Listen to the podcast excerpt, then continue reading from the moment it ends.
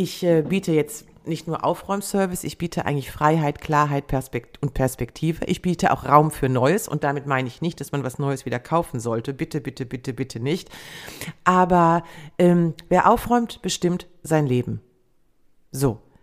Und wer aufgeräumt hat, hat sein Leben bestimmt.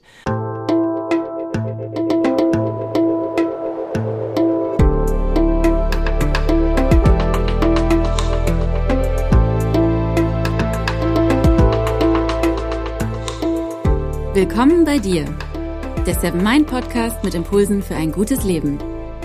Für alle, die mehr Achtsamkeit und Gelassenheit in ihren Alltag bringen möchten. Hallo, liebe Podcasthörer. Hier ist mal wieder Jonas, Mitgründer von Seven Mind, und ich darf euch heute einen Supporter vorstellen. Bei Seven Mind kümmern wir uns ja vor allem um deine mentale Gesundheit. Unser heutiger Supporter, die Sensodyne Pro Schmelz Mineral Boost, hat hingegen deine dentale Gesundheit im Fokus. Diese Zahnpasta tut nämlich, wie es der Name schon vermuten lässt, ganz besonderes unserem Zahnschmelz etwas Gutes. Sie erhöht die natürliche Aufnahme von Calcium und Phosphat in den Zahnschmelz. Diese beiden Mineralien sorgen dafür, dass unsere Zähne stark und weiß bleiben. Unser Zahnschmelz mag absolut keine sauren Lebensmittel und Getränke. Also Bad News für jeden, der so wie ich auch gerne mal einen Wein trinkt. Und was ich bisher gar nicht auf dem Schirm hatte, erstmal beschädigt, kann der Zahnschmelz nicht wieder aufgebaut werden. Die Folge, die Zähne werden sich verfärben, rau anfühlen und vor allem schmerzempfindlich werden. Mit Sensodyne Pro Schmelz Mineral Boost beugt ihr aber heute schon diesem Zahnschmelzverlust vor. Mehr Informationen dazu, wie ihr eure Zähne schützen könnt, findet ihr unter mineral-boost.com. Den Link findet ihr wie immer auch in den Show Notes und jetzt viel Spaß mit der heutigen Podcast-Folge. Hi und herzlich willkommen im Seven Mind Podcast. Mein Name ist René Träder und das ist eine ganz besondere Folge, denn es ist eine Interviewfolge. Aufräumen macht glücklich. Das sagt mein heutiger Gast. Sie arbeitet seit einigen Jahren als Aufräumerin und hilft Menschen zu Hause, das Chaos zu beseitigen. In dieser Folge wollen wir darüber sprechen, warum Aufräumen für viele Menschen eher nervig als glücklich machend ist, zumindest erstmal, und was die Psychologie hinter dem Chaos und auch hinter der Ordnung ist und was sie erlebt, wenn sie in fremden Wohnungen ist. Und in der zweiten Folge, die dann in einer Woche rauskommt, wollen wir mal schauen, was sie uns für ganz konkrete Tipps geben kann, wie wir es denn hinbekommen, dass wir mehr Ordnung zu Hause haben. Da bin ich auch schon ganz gespannt. Herzlich willkommen, Vera Jansen-Cornett. Hallo, vielen Dank. Schön, dass ich hier sein kann.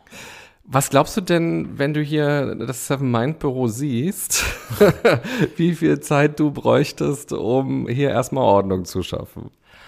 Uh, also im Moment äh, sind hier ja wenig Personen, das macht es einfacher. Also wenn ich hier ganz alleine wäre, wäre das eine Sache für einen Tag. Aber es würde auch viel rausfliegen. Ich verrate jetzt nicht zu viel. Im Radio kann man es ja nicht sehen oder im Podcast. Aber das Altpapier und das Altglas gehört hier wirklich nicht mehr hin. Und als du so reingekommen bist, hast du gedacht, Mann, was sind das für schlampige Leute? Oder hast du gedacht, naja, hier ist kreatives Chaos? Äh, naja, man redet ja nie schlecht über seinen Gastgeber. Also jetzt bringst du mich ja ein bisschen in Verlegenheit. Ich äh, weiß gar nicht, ob das mit dem kreativen Chaos stimmt. Das ist etwas, womit ich oft konfrontiert werde. Ich habe früher selber, bevor ich Aufräumerin war, bevor ich Aufräumerin geworden bin, in der Kreativbranche gearbeitet, in, zum Beispiel in Werbeagenturen. Und da habe ich auch festgestellt, dass, ähm, dass man den Prozess moderieren muss, damit es gute kreative Ergebnisse gibt. Also da sind wir vielleicht schon beim ersten Stichwort, aber ich halte von kreativem Chaos gar nichts. Glaubst du, das ist so eine Ausrede, dass man, wenn man halt einen ordentlichen Schreibtisch hat, dann sagt, na ja, ich bin halt auch ein kreativer Typ? Vielleicht ja, es hat ein bisschen so auch diesen, diesen Habitus. Es mag, also denken wir mal, stellen wir uns mal Fotos von äh, Picasso in seinem Atelier vor. Das war sicherlich ein Chaot und ein weltberühmter Künstler. Ich bin mir aber sicher, Picasso hat sich nicht um die Versorgung seiner Hunde, ums Mittagessen, um die Villa an der Côte d'Azur und um die Grundbesitzabgaben gekümmert. Also dann, ich denke manchmal, du musst es dir auch leisten können. Also ich halte es viel für, für stylischen Habitus und Blödsinn. Wenn wir jetzt die Podcast-Aufnahme nicht hier machen würden, Ja. sondern ich hätte dich jetzt In der Hause- Villa von Picasso. Ja, das wäre auch schön. Ich liebe die Côte d'Azur. Aber wir wären jetzt bei dir Ja. zu Hause. Am Ja. Rande von Berlin wohnst du. Ja. Mit einem Haus und einem Garten. Wenn ich da reinkomme, gibt es da vorher Dinge, die du dann noch schnell wegschieben würdest, weil du dann denken würdest, oh Gott, na, hier ist es heute, ausgerechnet heute auch mal nicht ganz ordentlich? Oder ist eigentlich egal, wann ich bei dir vorbeikommen würde, ist das immer picobello? Ich würde es noch, wenn du kämst, besonders schön machen, also dass es gastlich ist und dass der andere sich auch direkt willkommen fühlt. Aber Picobello ist es eigentlich immer und es macht mich auch äh, verrückt, wenn ich meinetwegen aus dem Haus gehe und ich weiß nicht, da liegen die Schlüssel, da liegt, ähm, da liegt die Einkaufstasche, das muss alles, das liegt wirklich alles an seinem Platz. Aber dazu kann ich vielleicht auch direkt schon eine lustige Geschichte erzählen. Ich habe mal, um mich so in meine Kunden oder damals, als ich angefangen habe, um mich in meine potenziellen Kunden hineinversetzen zu können, habe ich mal Diät gemacht eine Woche. Ich habe Aufräumdiät gemacht. Und das war so, also ähm, du gehst zum Briefkasten, nimmst die Post, legst die auf den Stapel. So, öffnest die nicht, wir- wirfst die Werbung nicht weg. Dann gehst du zum Sport und lässt die Sporttasche einfach im Flur stehen. Dann gehst du einkaufen, ja, da tust du vielleicht noch gerade Fisch und Fleisch und Käse in den Kühlschrank, der Rest bleibt stehen. Äh, du kommst mit dem Hund nach Hause, wirfst die Hundeleine auf den Boden. Ich war wirklich erstaunt, erschreckt, erschüttert, dass nach ein, zwei Tagen das, das Haus aussieht, als wäre eine Bombe eingeschlagen. Und dann ist mir aufgefallen, wie wahnsinnig schnell das geht. Das heißt ja im Umkehrschluss, um Ordnung zu halten, räume ich auch immer alles direkt wieder weg. Alles hat seinen Platz und alles kommt wieder an den Platz. Und ich habe das dann bis Freitagabend gemacht, meine Diät. Und ich war so froh, als ich dann am Samstagmorgen sofort loslegen konnte. Ich, ich fühlte mich gereizt, nervös. Wo ist das jetzt? Verdammt nochmal, wo ist der Chip für, die, für den Einkaufswagen? Wo ist das? Wo sind jetzt die Joggingschuhe? Ich bin zum Ballett gegangen, hatte aber die falschen Sportsachen dabei. Ich war so gereizt. Es gibt ja auch ähm, Untersuchungen, die auch behaupten, dass das geht sehr zulasten der Gesundheit und der Psyche. Amerikanische Studien, gut, es gibt für alles, was amerikanische Studien sind, auch gegen amerikanische Studien, die besagen, und ich, ich finde, das stimmt, dass Unordnung auch zu Übergewicht, zu Schlafstörungen, zu Magen-Darm-Erkrankungen und auch sogar zu Depressionen führen können. Also die nehme ich aber nur wahr, da kann ich mir nicht selber ein Urteil drüber erlauben. Wenn ich meine Kunden beobachte, gibt es einen Teil derer, bei denen ich vermute, dass diese These stimmt. Und zu Einsamkeit.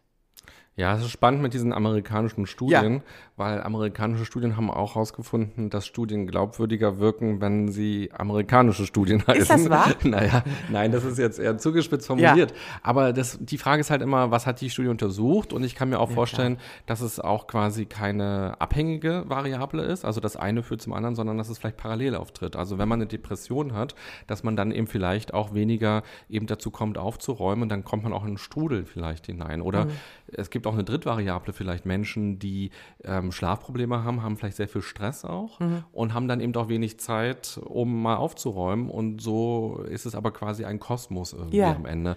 Und da macht es natürlich Sinn, irgendwo mal diesen Faden aufzuheben und zu Ja. sagen, jetzt fangen wir mal irgendwo an. Und dieses irgendwo könnte ja das Aufräumen sein. Genau.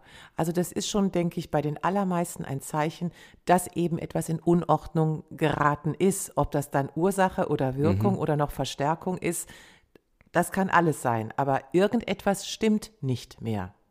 Jetzt, als du gerade beschrieben Ja. hast, deine Diät, Ja, da bin ich mir Diät. sicher, da haben einige gerade zugehört und sich gedacht, man, das ist doch mein Leben, was die da gerade beschreibt. Ich pack die Briefe dahin, dann stapelt sich das, da Ja. sind noch die Flyer von Höfner drin. Ja. Ähm, die Lebensmittel stehen noch auf dem Küchentisch so ein bisschen, wo ist der Einkauf, also all das, was du beschrieben hast. Ähm, was würdest du denn sagen, Warum passiert das? Also sind Menschen quasi ordentlich oder nicht ordentlich oder ist das eine Erziehungssache oder ist das sozusagen, dass wir zu gestresst sind, zu unachtsam sind?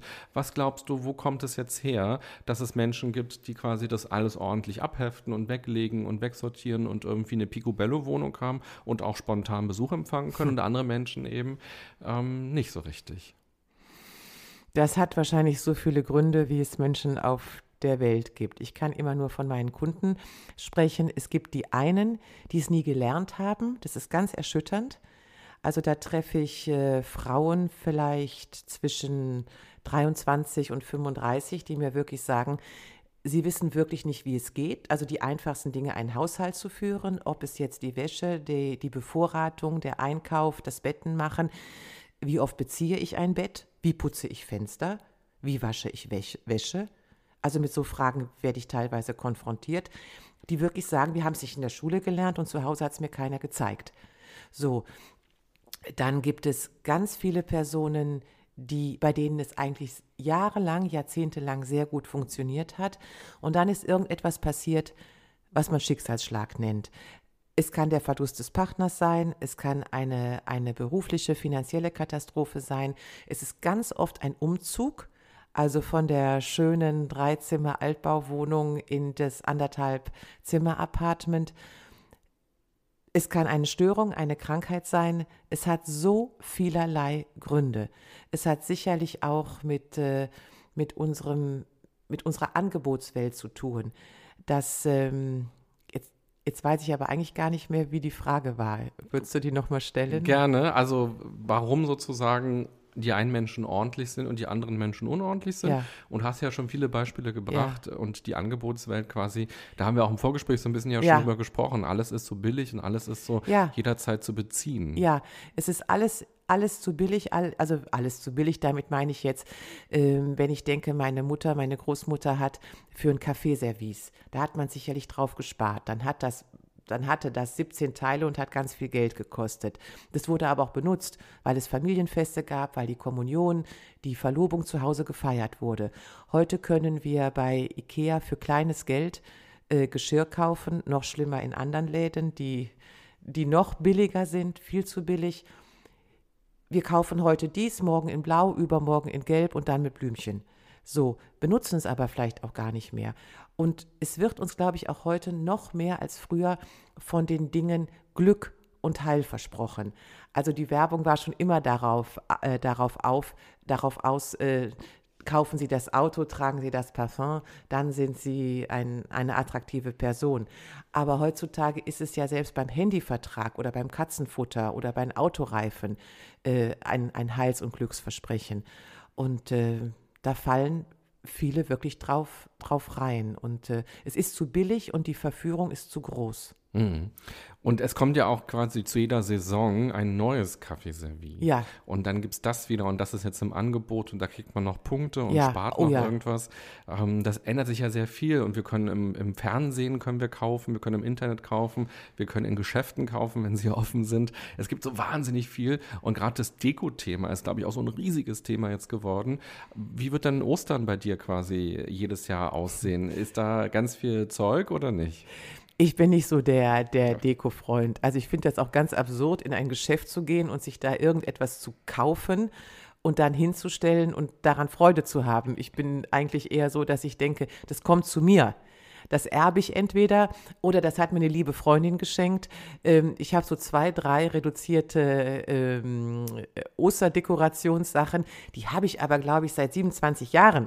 Und die kommen dann auf den Tisch. Dann sage ich so, jetzt fängt Ostern an, jetzt steht das Ding da und danach wird es auch wieder weggeräumt. Und wenn ich ganz ehrlich sein darf, ich bin auch nicht so ein Freund von diesen Plastikeiern, die jetzt all überall rumhängen. Und ich bin auch kein Freund davon, wenn eigentlich äh, kirchliche Feste als Dekorationsanlass benutzt werden. Mhm. Also das ist nicht, das ist mir ein bisschen zu läppsch, wenn ich ehrlich bin. Wenn wir über Ordnung jetzt sprechen, ja. was ist denn Ordnung eigentlich? Also kann man das so objektiv definieren oder ist es nicht auch was sehr Subjektives? Also was ich in meiner Wohnung als ordentlich empfinde, empfindest du möglicherweise als ähm, Atombombenanschlag. also was ist Ordnung? Ja und nein, sage ich mal. Also es ist nicht alles nur nach, nach Geschmack. Also dass die Lebensmittel in den, in den Kühlschrank gehören und äh, nicht in deinen Kleiderschrank und dass die Kleider in, den Kleiderschrank gehören, das ist einfach nicht zu diskutieren. Das ist so. So. Und es wird auch kein vernünftiger Mensch das Gartenwerkzeug in die Schublade legen, wo Messer und Gabel ist. Also vieles, vieles ist einfach pure Vernunft. Und ähm, wenn ich von Ordnung spreche, geht es mir eigentlich wirklich nicht darum, dass die Sachen jetzt nach DIN A4 äh, gefaltet und sortiert sein muss. Die Sachen müssen aber sinnvoll sein. Das ist bei jedem, und sie müssen leicht zu finden sein, weil ich ja möchte, dass die Sachen dir dienen und nicht, dass du den Sachen dienst. Und ich behaupte mal, wenn die Ordnung zerstört ist, dann entwickeln die Dinge ihr Eigenleben. Und dann läufst du eigentlich den Dingen hinterher. Und ich sage meinen Kunden immer, ähm, Sie sind der Boss. Sie sind der Boss in Ihrer Wohnung. Und lassen Sie bitte, bitte nicht zu, dass die Dinge der Boss werden. Und genau das ist das.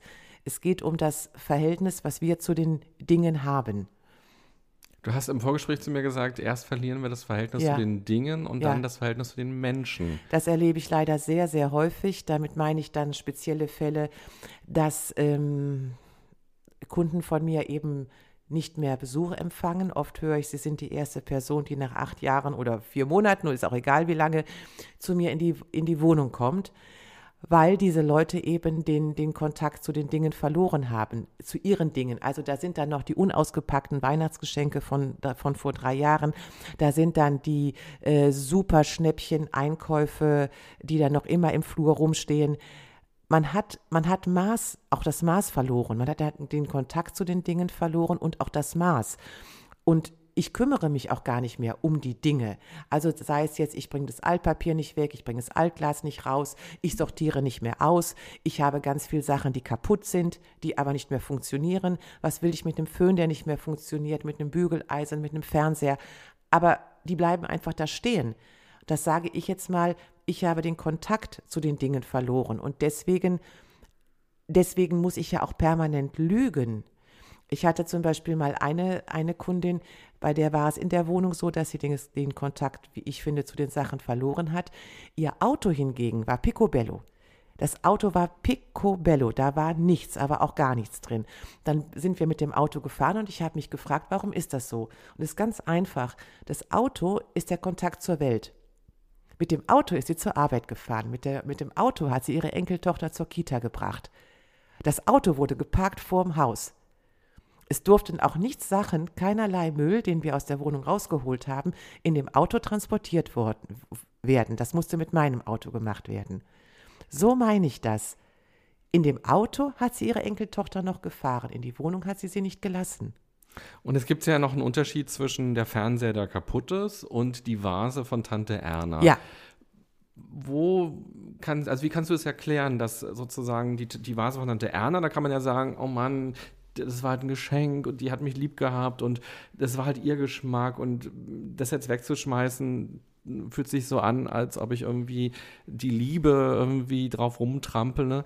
Und der Fernseher, da könnte man ja sagen, naja, der ist halt kaputt, der ist ja, der, der steht hier nur, der nimmt Platz weg. Wo, warum fällt uns das dann auch so schwer? Also ich würde mal vermuten, dass deine Tante Erna noch wohnt, noch lebt. Die wohnt ganz alleine irgendwo in Süddeutschland in einem Heim. Und du denkst dir, Mensch, René, ich wollte eigentlich jetzt längst mal die Tante Erna besucht haben. Deswegen behältst du die Vase. Also, jetzt weiß ich nicht, ob deine Tante Erna wirklich im Schwarzwald lebt, aber der Fernseher ist einfach, nur, ist einfach nur ein Gegenstand. So, da bin ich einfach schlicht und einfach zu faul, zu träge, den zur BSR zu bringen, was im Moment ja auch sicherlich schwierig ist. Aber diese Vase, die ist mit so vielen Dingen aufgeladen. Du behältst die Vase, aber es geht ja gar nicht um die blöde Vase.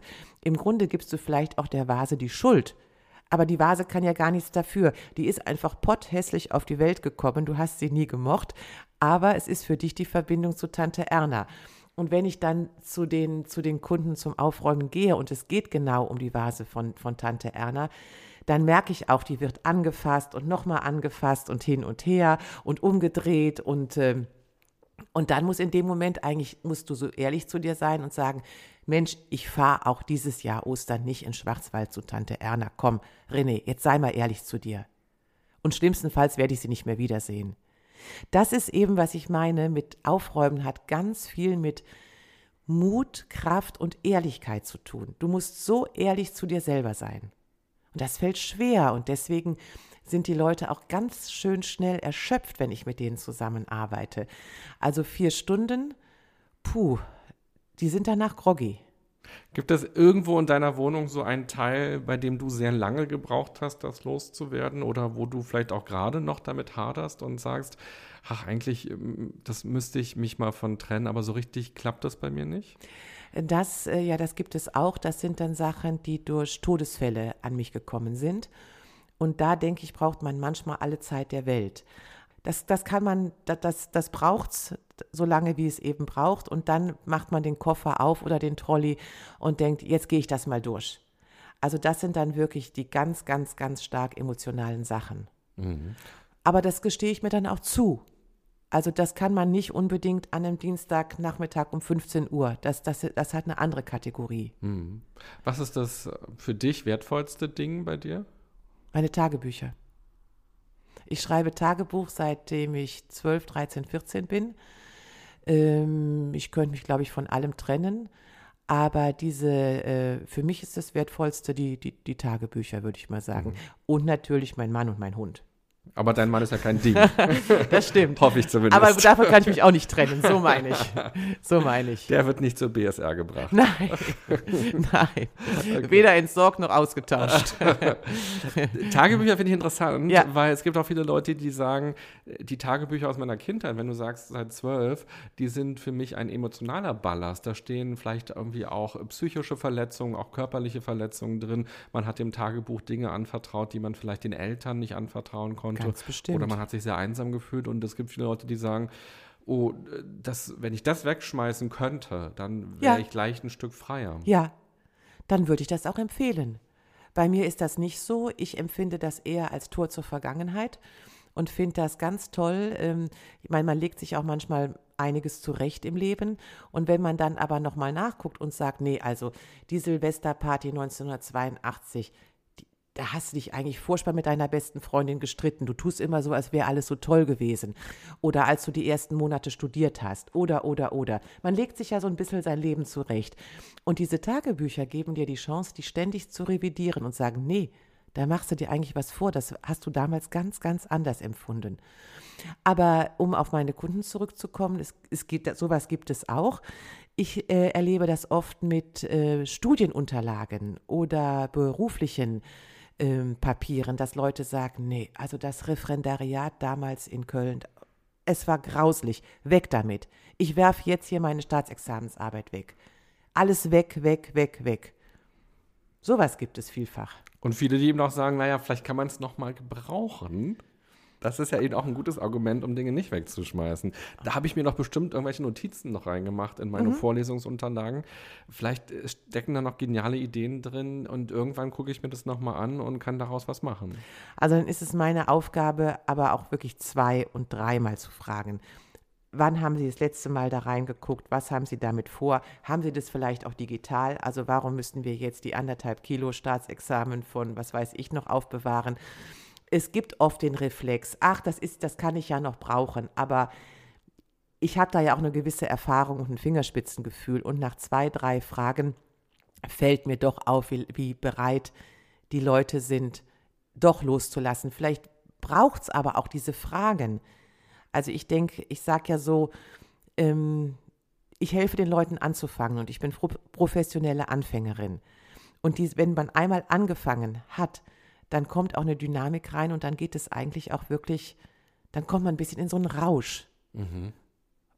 Man merkt auf jeden Fall, wenn wir jetzt darüber sprechen, das fiel mir schon auf in unserem Vorgespräch, aber auch jetzt nochmal, dass da wahnsinnig viel Psychologie ja auch drin steckt. Also es geht nicht darum, dass wir da nur irgendwie einen Gegenstand haben, der quasi vom, vom Schrank in die Mülltonne nein, wandern soll, nein. sondern da stecken Emotionen drin, da stecken Geschichten drin, da stecken Hoffnungen drin, da sind Verbindungen zu anderen Menschen drin, da sind vielleicht auch Schuldgefühle, was auch alles ähm, da drin stecken kann und dass das eben so wahnsinnig schwer ist. Und ich weiß noch, als ich kleines Kind war, da ging es oft darum, am Wochenende eben aufzuräumen. Ja. Also so meine Mutter hat dann Staub gewischt überall bei sich, so im Wohnzimmer. Ähm, und dann hieß es eben, ja, so, René, du musst jetzt auch, heute ist Wochenende, heute ist Sonntag oder so, äh, heute ist Aufräumen. Und Aufräumen hat halt bedeutet, ja, irgendwie die Spielsachen in den Schrank zu mhm. machen, mit dem Staubsauger rüber zu gehen. Aber plötzlich, wenn wir erwachsen sind, hat Aufräumen nochmal eine andere Komponente. Und wir sind ganz schnell bei dem Thema Achtsamkeit. Also, ja. was bedeuten mir Dinge? Unbedingt. Was bedeutet mir auch vielleicht die Freiheit in meiner Wohnung? Oder warum warum fällt es mir so schwer, in Kontakt mit dem zu kommen? Warum öffne ich denn die Briefe eigentlich mhm. nicht? Ist mhm. es wirklich so, dass ich nicht diese 30 Sekunden Zeit habe oder habe ich Angst vor dem, was da kommt? Überfordert mich das? Bin ich vielleicht zu gestresst auch, um mich äh, damit auseinanderzusetzen und so weiter? Das sind ja tausende Fragen. Mhm. Ähm, wo siehst du denn den Zusammenhang zwischen Achtsamkeit auf der einen Seite und auf der anderen Seite eben Ordnung schaffen oder eben wie wir leben? Oh, das ist auch ein, ein großes Thema. Sicherlich hat das mit der, hat das damit zu tun, wieder mit dem, mit dem Verhältnis, was ich zu den Dingen habe und auch zu der Bedeutung, die ich den Dingen gebe. Es gibt Sachen, die einfach nur aufgeräumt werden müssen, wie du gerade sagtest, die Spielzeuge wieder zurück in die Spielzeugkiste. Aber mein Ansatz ist ja, und da sind wir vielleicht auch bei Achtsamkeit, dass man ähm, dass man Dinge durchs Aufräumen in, in, in Ordnung bringt. Aufräumen, aufräumen tut man Spielzeug, ganz platt gesagt. Aber Dinge in Ordnung bringen über das leichte Tool des Aufräumens ist etwas ganz anderes. Ähm, und das ist etwas, was, denke ich, da sind wir beim Thema Achtsamkeit. Ich kann ja nur aus meiner Erfahrung sprechen, wenn ich zu Leuten gehe, haben die wahrscheinlich Achtsamkeit verloren oder noch gar nicht kennengelernt in ihrem Leben. Und äh, ich sage manchmal so von mir, ich bin ein niedrigschwelliges Angebot. Vor mir hat ja keine Angst. Ich bin kein, ich bin nicht die Frau vom Jugendamt, nicht vom Finanzamt und auch kein Psychologe und gar nichts. Ich bin einfach nur die Aufräumerin in Berlin. Und ich komme zu den Leuten und räume mit denen auf, was ja eigentlich eine simple Tätigkeit ist. Ich brauche zwei Hände. Ich brauche ja, nicht, ich brauch ja nicht viel zum Aufräumen. Aber dadurch kann ich habe ich direkt Vertrauen und einen Zugang zu den Menschen. Und es hat eigentlich auch noch nie geklappt. Mir ist nie, noch nie, und ich habe vielleicht 300, 400 Kunden bisher in Berlin gehabt, mir ist noch nie die Tür zugeschlagen worden. Und ich vermittle, vermittle ja den Menschen, dass sie achtsamer leben, achtsamer mit den Dingen umgehen, ihnen auch wieder erstmal Verhältnisse biete. Also Verhältnis ich zu meinen Dingen, ich zu meiner Wohnung, ich vielleicht zu meinem Außen, Außenbereich. Es ist für die Menschen ja auch unglaublich schwierig, wie ich gerade erzählte mit dem, mit dem Auto, dass ich ja in so eine verkehrte Rolle reinschlüpfen muss. Ich tue ja nur noch so, als hätte ich mein Leben im Griff. Es ist doch überhaupt nicht so. Das ist doch purer Stress, das ist doch ganz, ganz fürchterlich eigentlich. Und ich erlebe ja auch ich denke, Achtsamkeit hat auch viel mit Konsum und Konsumverhalten und Kaufverhalten zu tun. Und äh, wenn ich das wirklich erlebe, dass nicht mehr gekauft wird, um zu konsumieren, ob es jetzt Lebensmittel, Kleidung, Dekorationsartikel, Möbel, Möbel werden geliefert, unausgepackt, werden noch nicht mal benutzt, noch nicht mal aufgebaut, noch nicht mal ausge, ausge, ausgepackt und aufgeräumt. Also da bin ich ja von Achtsamkeit meilenweit entfernt. Bist du manchmal wütend, wenn du in eine Wohnung kommst? Weil gerade hast du sehr emotional gesprochen und gesagt, Mann, da werden Möbel angeliefert und die stehen im Flur noch eingepackt und sind noch nicht mal aufgebaut, die werden gar nicht benutzt. Also gibt es da manchmal so eine Wut in dir? Ähm, manchmal ja und manchmal, je nachdem, wie, wie nah ich den Menschen komme, sage ich, sag ich auch äh, vielleicht sehr ehrliche Dinge und sage, sind Sie eigentlich verrückt? Wie, sind, wie konnten Sie so weit kommen? Was haben Sie zugelassen? Also schauen Sie mal, jetzt bin ich da und Sie bezahlen auch mich dafür und ich helfe Ihnen gerne. Aber es ist doch wirklich verrückt. Bitte, bitte, bitte lassen Sie das. Lassen Sie das. Hm. Das gehört aber auch dazu. Wir schauen gleich noch mal ein bisschen genauer darauf, wie du zu diesem Job gekommen bist. Vor fünf Jahren ging es mhm. los. Da hast du angefangen damit. Und du hast ja schon gesagt, in der Werbeagentur hast du früher gearbeitet. Ähm, du warst auch, du hast, glaube ich, Journalistik studiert. Unter anderem, ja. ja. Und ähm, wir gucken gleich noch mal ein bisschen genauer drauf, wie bist du hingekommen und auch wer sind deine Kunden noch mal genauer, was erlebst du. Aber vorher äh, möchte ich dir gerne die Möglichkeit geben, dass du ganz spontan hier mal eine dieser Karten ziehst aus diesem Kartenspiel mit Fragen des Lebens, mit Achtsamkeitsfragen, Ach, die sich Seven Mind überlegt hat und du schaust mal, was dir spontan dazu einfällt. Und ich beantworte die dann. Richtig. Eine oder wie viele? Erstmal eine, genau. Super. Wenn Zeitreisen möglich wären, Zukunft oder Vergangenheit? Vergangenheit. Vergangenheit Preußen. Sofort. Wegen der Ordnung in Preußen. Ach, das weiß ich jetzt gar nicht. Äh, äh, Zukunft, nein, auf keinen Fall. Nicht Science Fiction, nix, nix, nix, nix. Aber so, äh, vielleicht auch jetzt gerade, weil das Humboldt-Forum ja eröffnet wird in Berlin. Also diese Zeit interessiert mich schon so Ende 19. Jahrhundert. Und wenn wir in deine Vergangenheit reisen, gab es da mal eine Zeit, wo du eine chaotische Wohnung oder ein chaotisches Haus hattest? Nein, nein, nein, nein. Du warst nie. schon immer ordentlich. Als Kind. Als, als Kind, ach, das war auch wirklich schlimm. Ich hatte meine, meine beiden besten Freundinnen aus der Studienzeit, Angela und Jutta, die wollten nicht mit mir zusammenziehen. Ich habe immer gesagt, soll man nicht in eine WG ziehen? Alle sind in eine WG gezogen, nur ich nicht. Und die sagten, nein, Vera, wir wollen nicht mit dir in eine WG ziehen. Du bist uns zu pünktlich, zu organisiert und zu ordentlich. Das stresst uns. Das fand ich ganz schrecklich. Meine Freundinnen wollten nicht mit mir zusammenleben. Ich habe aber auch leider wirklich die Magisterarbeit zwei Wochen vor der Frist abgegeben. Also ich, hab, ich war nicht immer beliebt. Und warum glaubst du, bist du ordentlich und pünktlich? Woran liegt das? Ähm, vielleicht, wie ich aufgewachsen bin, äh, vielleicht ähm, konservative Erziehung, vielleicht, äh, also ich, ich ordne schon immer, wo ich stehe und gehe. Also das kam für mich gar nicht in Frage. Ähm, ich hatte, glaube ich, auch nicht viel Spielzeug. Das ist aber auch wirklich ein Vorteil. Also ich bin jetzt 53 Jahre alt. Das war noch eine andere Generation. Wenn ich jetzt manchmal in Wohnungen komme, wo sieben, acht, neunjährige Kinder sind, René, das sieht aus wie bei Toys R Us in der Inventur. Und ich denke, jetzt sind die Kinder sieben. Lass sie mal 27 sein. Du weißt doch jetzt schon, wie die leben. Warum? Dann sage ich wirklich den Eltern, seid ihr verrückt? Hört auf. Hört jetzt auf. Und man kann auch Oma und Opa verbieten, nein, dann zahlt 10 Euro aufs Sparkonto ein. Es gibt nicht die hundertste pinkfarbene Puppe. Nein, ich verstehe Eltern nicht, warum sie das nicht machen. Mhm. Wir gucken in Ja. Folge 2 auch gleich nochmal ein bisschen genauer darauf, wie kann man denn Kindern Ordnung vielleicht beibringen und wie kann man dafür sorgen, dass die eben ordentlich aufwachsen und dann mit 27 eben Ja. auch ein gutes Verhältnis haben zur Ordnung. Dann ziehen wir noch eine zweite Ach, Frage. finde ich ganz toll mit den Kärtchen hier. So was mache ich gerne. Mit welchen drei Worten würden dich deine besten Freunde beschreiben? Auch das gehört ja jetzt zusammen. Also wenn ich jetzt auf, jetzt könnte ich natürlich das sagen, was Angela und Jutta gesagt haben. Ordentlich, pünktlich und, hatte ich jetzt vergessen, nein. Ähm, nee, wirklich beschreiben. Ich glaube, alle sagen, dass ich sehr viel Energie habe, dass ich sehr kommunikativ bin und dass ich sehr optimistisch bin. Ich beschreibe mich manchmal selber so als Rheinländerin mit preußischem, mit preußischer Disziplin. Rheinischer Charakter mit preußischer Disziplin. Und Frage Nummer drei. Toll. Wärst du lieber ein Spiegel oder ein Fenster und warum? Na, ein Fenster. Im Spiegel würde ich doch immer nur mich sehen, das wäre doch doof. Na, im Spiegel, wenn du ein Spiegel wärst, würdest du dich ja nicht sehen, sondern dann würdest du anderen zeigen, wie sie aussehen.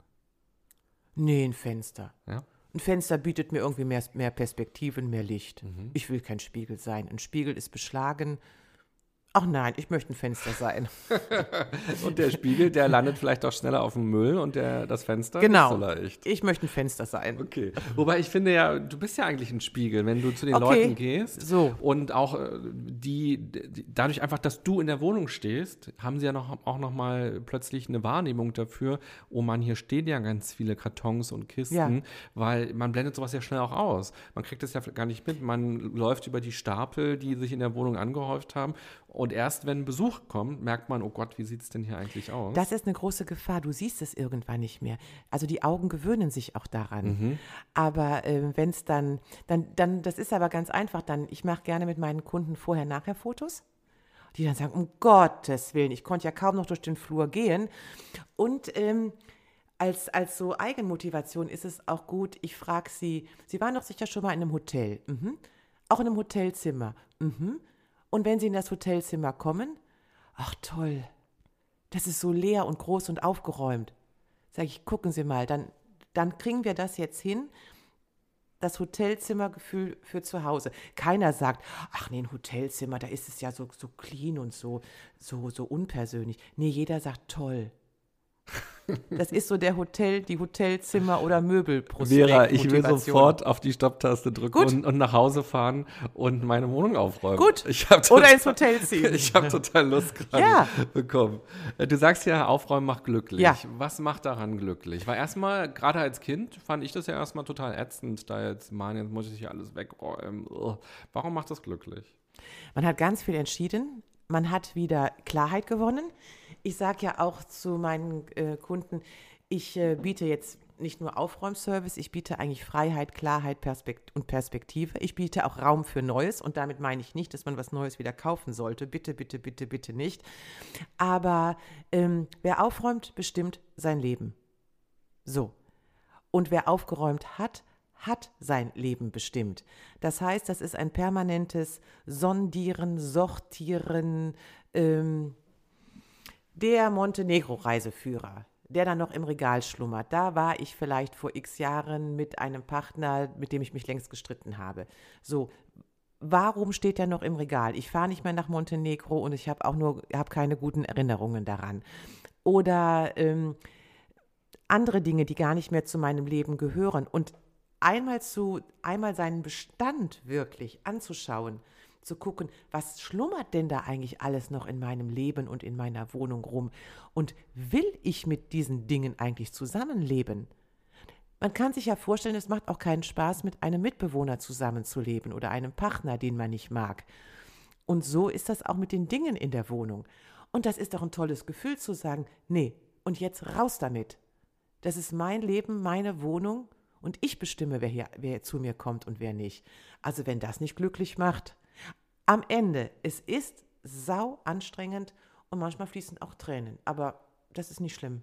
Wie kamst du auf die Idee, dass du dir dachtest, ich will nicht nur bei mir Ordnung schaffen und ein ordentliches Leben führen, sondern ich will anderen Menschen dabei helfen? Das war eigentlich zweierlei. Zum einen habe ich an mir festgestellt, dass mir wohl Dinge leicht fallen, die, die anderen nicht leicht fallen. Das muss man ja auch erstmal erkennen. Man findet sich ja vielleicht erstmal normal so. Und dann habe ich aber gemerkt, dass immer mehr Mensch, Menschen in meiner Umgebung eben damit nicht zurechtkommen. Und dann fragst du dich ja, was ist denn daran eigentlich so schwierig? Also wo ist denn deren Problem? Und so kam eben beides zusammen. Ich denke auch, dass fing damit an, es hat sehr viel auch mit unserer Gesellschaft und unserer Kultur zu tun. Nach dem, nach dem Zweiten Weltkrieg, wenn man den ganz großen Bogen spannt, äh, Fress- und Reisewelle, dann eben auch Besitz ist gut, Besitz macht reich, Besitz ist schön, ich zeige was, ich habe was. Und dann ging es ja eigentlich, ob wir jetzt über die 70er, 80er Jahre mit, mit, mit Umweltbewusstsein und so weiter und so und Klimakrise, Energiekrise und so weiter, ist man ja jetzt eigentlich in einer Zeit, in der man sagt, nein, also es ist ja ein komplett anderes Verhältnis geworden. Man möchte eigentlich wenig haben. Also dieses, ähm, ich habe viel, ich bin reich, ich bin begehrenswert, ich bin attraktiv, das ist ja eigentlich vorbei. Und so ist es auch, dass dass die Menschen gar nicht mehr so viel Besitz haben wollen. Es ist auch interessant, also ähm, die Wohnungen sind teilweise recht leer oder der Wunsch, dass die Wohn Wohnungen leer sind. Das ist, hat natürlich was zu tun mit, dass, dass das ewige Konsumieren nicht so weitergeht. Das hat auch mit diesem Minimalismus-Trend zu tun. Das, da sind wir aber auch wieder bei Achtsamkeit. Ähm, ich brauche vielleicht nicht 13 Eierbecher und sieben Steakpfannen. Nein, ich möchte ganz achtsam leben, kochen, wohnen und ich brauche auch nicht als Person alleine 80 Quadratmeter. Nein, brauche ich alles nicht. Und wenn mal Gäste kommen, dann kann man da auch sehr flexible Lösungen haben. Also es geht ja bis in die Architektur mit den Tiny Häusern und, und, und, und. Und natürlich denke ich, es hat auch äh, einen großen Impuls kam auch von Marie Kondo, dieser japanischen Aufräumkönigin, ähm, die ich zum Teil gut finde, zum Teil kritisch sehe. Da können wir auch in der zweiten ja. Folge noch mal ein bisschen genauer über Marie Kondo und ihr Modell sprechen und dann mal gucken, was du uns eben mhm. auch sagen kannst, wie wir bei uns Ordnung schaffen. Aber noch mal zurück zu deiner Motivation. Du hast ja gesagt, offenbar ist dieses Aufräumen etwas, was dir leicht fällt und anderen Menschen schwer fällt. Ja. Und du hast ein Talent dafür und hast dann vor fünf Jahren gesagt, ich mache jetzt einen Aufräumservice oder Aufräumcoaching, wie auch immer. Aber du hast ja auch eine andere berufliche Situation im Hintergrund gehabt. Du hast ja schon gesagt, du hast in Werbeagenturen gearbeitet. Mhm. Und wenn man dir so zuhört, hört man ja auch, dass du ein großes Talent hast, sehr gut zu formulieren, sehr zugespitzt, sehr bildlich zu sprechen. Das heißt, wahrscheinlich würden auch Werbeagenturen sagen, die Vera, die ist eine tolle Mitarbeiterin bei uns. Oder vielleicht hättest du auch eine eigene Werbeagentur gründen können und ähm, da auch jeden Tag quasi kreativ in dem Bereich arbeiten. Warum hast du dich entschieden zu sagen, mit Werbung will ich jetzt nichts mehr machen, sondern ich will gerne zu anderen Leuten hingehen und denen beim Aufräumen helfen? Also ein bisschen mache ich es noch immer nebenbei freiberuflich, muss ich sagen. Also zumindest in dem Bereich Kommunikation bin ich noch auch noch unterwegs. Ähm, es hat mich, ich weiß gar nicht, wie ich, ich glaube, ich bin auch in, diesen, in diese Gedanken reingekommen, eben von äh, Minimalismus, ähm, äh, Konsum, Konsum vielleicht auch einer gewissen Konsumfeindlichkeit und habe gedacht, das müsste doch so toll sein, mit so einfachen Mitteln Leuten wirklich helfen zu können. Ich, ich bin geradezu überrascht, dass ich Menschen so helfen kann. Und das, das sage ich jetzt nicht, weil ich eingebildet bin, sondern das bekomme ich von denen gespiegelt. Und ich denke dann, das ist ja, das ist ja sehr, das ist ja ein glücklich machender Beruf. Also ich dachte immer, ich kann doch gar nichts Besonderes, ich mache doch gar nichts Besonderes. Aber das scheint wohl 100 Prozent zu passen. Und ähm, so unterschiedlich die, die Kunden sind und die, die, die, die Projekte, die Aufträge sind, mit denen ich konfrontiert werde, es klappt immer und, äh, und die Kunden sind nachher glücklicher als vorher. Ich kann echt helfen. Ich kann ja. richtig was bewegen. Vielleicht mehr als in der Werbeagentur. Mhm. Ja, das ist ja auch Glücksstiften, das kann ich sehr gut nachvollziehen. Ich arbeite ja auch als Coach und das ist schon toll, wenn man mit Menschen arbeitet und man plötzlich sieht, die haben einen Aha-Moment oder bei denen verändert sich ja. was, die verstehen was, die haben die Möglichkeit, Dinge nochmal anders zu durchdenken und dass das dann glücklich macht. Also ich gehe auch aus Coaching-Sessions oft glücklich und zufrieden nach Hause ja. und denke mir, das war jetzt nur ein Mensch zwar, ja. ich habe jetzt nicht 60.000 wie über den Podcast erreicht, sondern nur einen einzigen Menschen. Aber bei dem hat sich gerade was verändert und das ist schön. Also ich kann das sehr gut nachempfinden. Wer sind denn die Leute, die dich buchen? Von bis. Also äh, mit einer Ausnahme, es sind 95 Prozent Frauen, kann man sagen. Frauen, ähm, Frauen von 23 bis 95 würde ich sagen, aus Ost- und Westberlin. Ich arbeite ja nur in Berlin, innerhalb Berlins, vielleicht noch, vielleicht ändert sich das irgendwann. Das sind ähm, das sind von Villenbesitzerinnen oder Familien äh, bis sehr bescheiden lebende Menschen. Ähm, das muss man auch sagen. Also Aufräumen hat nichts mit arm oder reich zu tun. Es sind viele äh, junge Familien, die überhaupt keine Struktur in, ihrem, in ihrer Familiensituation und in ihrer Wohnsituation haben. Es sind Singles, es sind einsame Menschen. Es ist von bis alles. Es sind auch, wenn ich das sagen darf, sterbende Menschen, die mich, äh, es ist wirklich alles. Es ist unglaublich, so, so verrückt wie Berlin ist.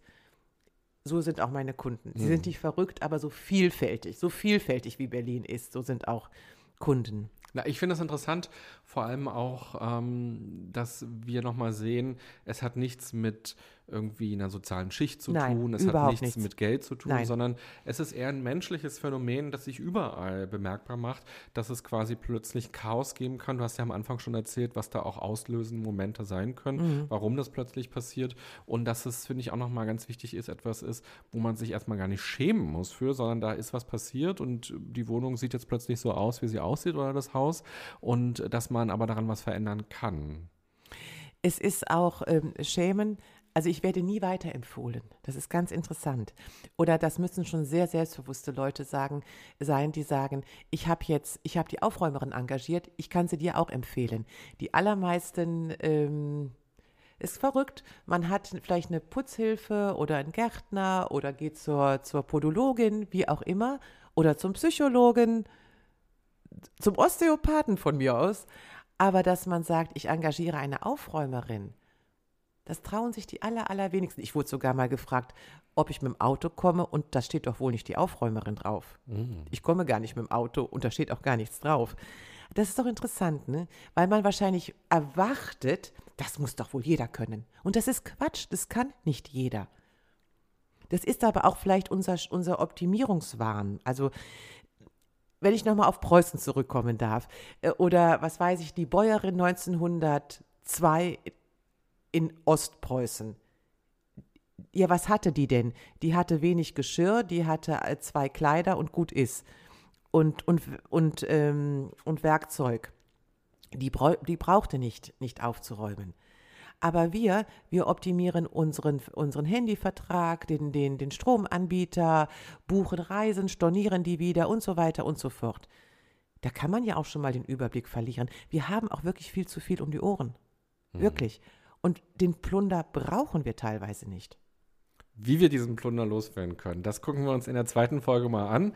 Vielen Dank bis hierher. Du hast uns erzählt, aufräumen kann jeder lernen, aber nicht jeder hat es gelernt. Ja. Und es können eben auch Dinge passieren, die uns so im Leben umwerfen, dass sich plötzlich bei uns ganz viel ansammelt auch emotionaler Ballast, der da mit drin steckt und der es dann auch nochmal so schwer macht, da irgendwo mal anzufangen. Aber es lohnt sich anzufangen. Und wie man das gut machen kann, wie man auch mit Kindern, auch in der Partnerschaft ähm, da Ordnung reinbekommt, das gucken wir uns nochmal in der zweiten Folge an, was du uns da für Tipps geben kannst. Sehr gerne. Vielen Dank, dass du schon hier warst. Gut. Und liebe Podcasthörerin, lieber Podcasthörer, ich fand eine Sache total schön, gerade was die Vera gesagt hat, nämlich, dass sie Fotos macht, vorher und nachher. Und das könnte ja vielleicht auch schon so ein kleiner Achtsamkeitsimpuls sein, wenn du ganz alleine gerade zu Hause bist und denkst, oh Mann, irgendwie fehlt mir die Motivation anzufangen. Vielleicht machst du einfach ein Foto mal und räumst danach ein bisschen auf und machst dann noch ein Foto und guckst mal, wie sich das anfühlt. Und ähm, vielleicht motiviert das auch ein ganz kleines bisschen, sich damit auseinanderzusetzen. Mehr Tipps gibt's in der zweiten Folge. Ich wünsche dir eine gute und achtsame Zeit. Bis bald. Bye bye, sagt René Träder.